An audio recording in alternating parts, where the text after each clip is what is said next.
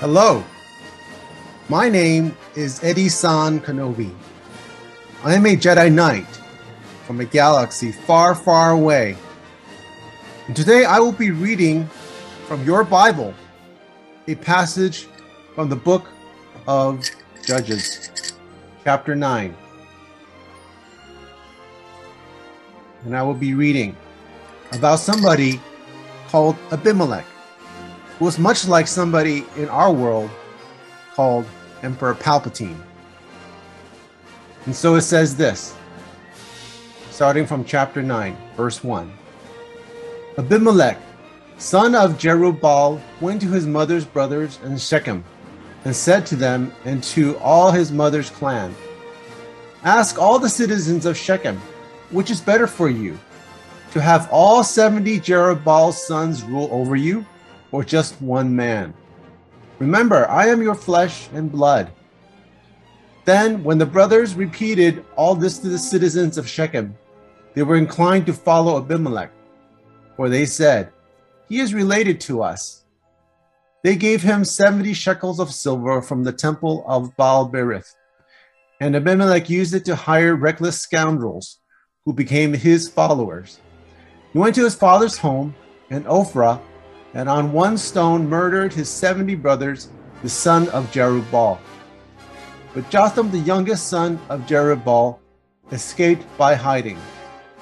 Then all the citizens of Shechem and Beth Millo gathered beside the great tree at the pillar in Shechem to crown Abimelech king. When Jotham was told about this, he climbed up on the top of Mount Gerizim and shouted to them, Listen to me, citizens of Shechem, so that God may listen to you. One day the trees went out to anoint a king for themselves. They said to the olive tree, Be our king.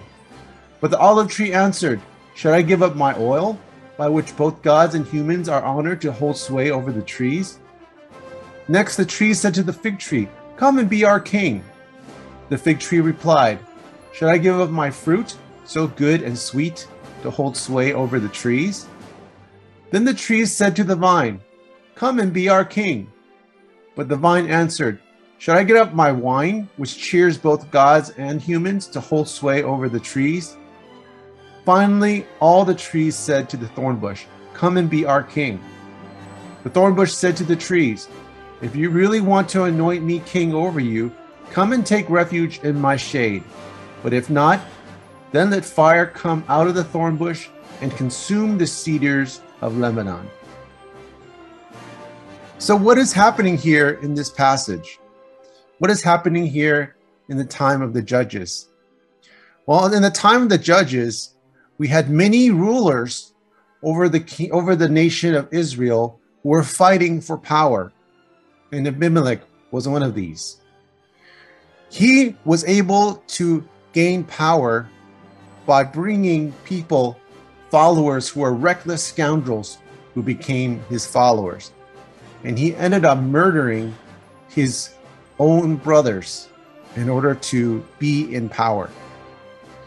But eventually, at the end of the chapter, as he was fighting for power, a woman dropped the millstone off the top of a wall and it fell on his head.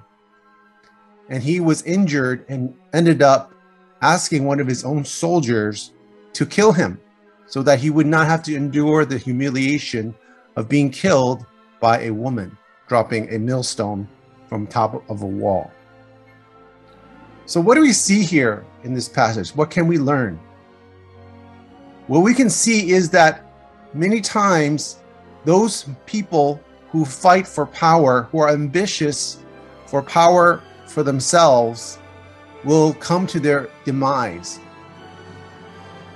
Now, sometimes we can also see people in your society and in my society, like Emperor Palpatine, gathering followers to himself who are scoundrels and who are wicked and who have no morals and no principles, just in order to be able to fight for power and to stay in power.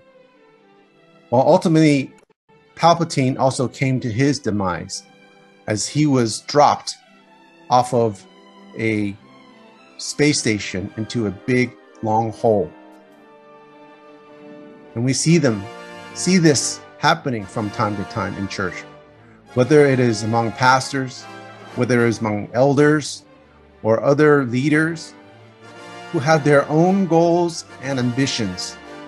And in order to accomplish their own goals and ambition, they're more focused on gathering followers and supporters to themselves than in carrying out the mission that Christ has given them to go and make disciples.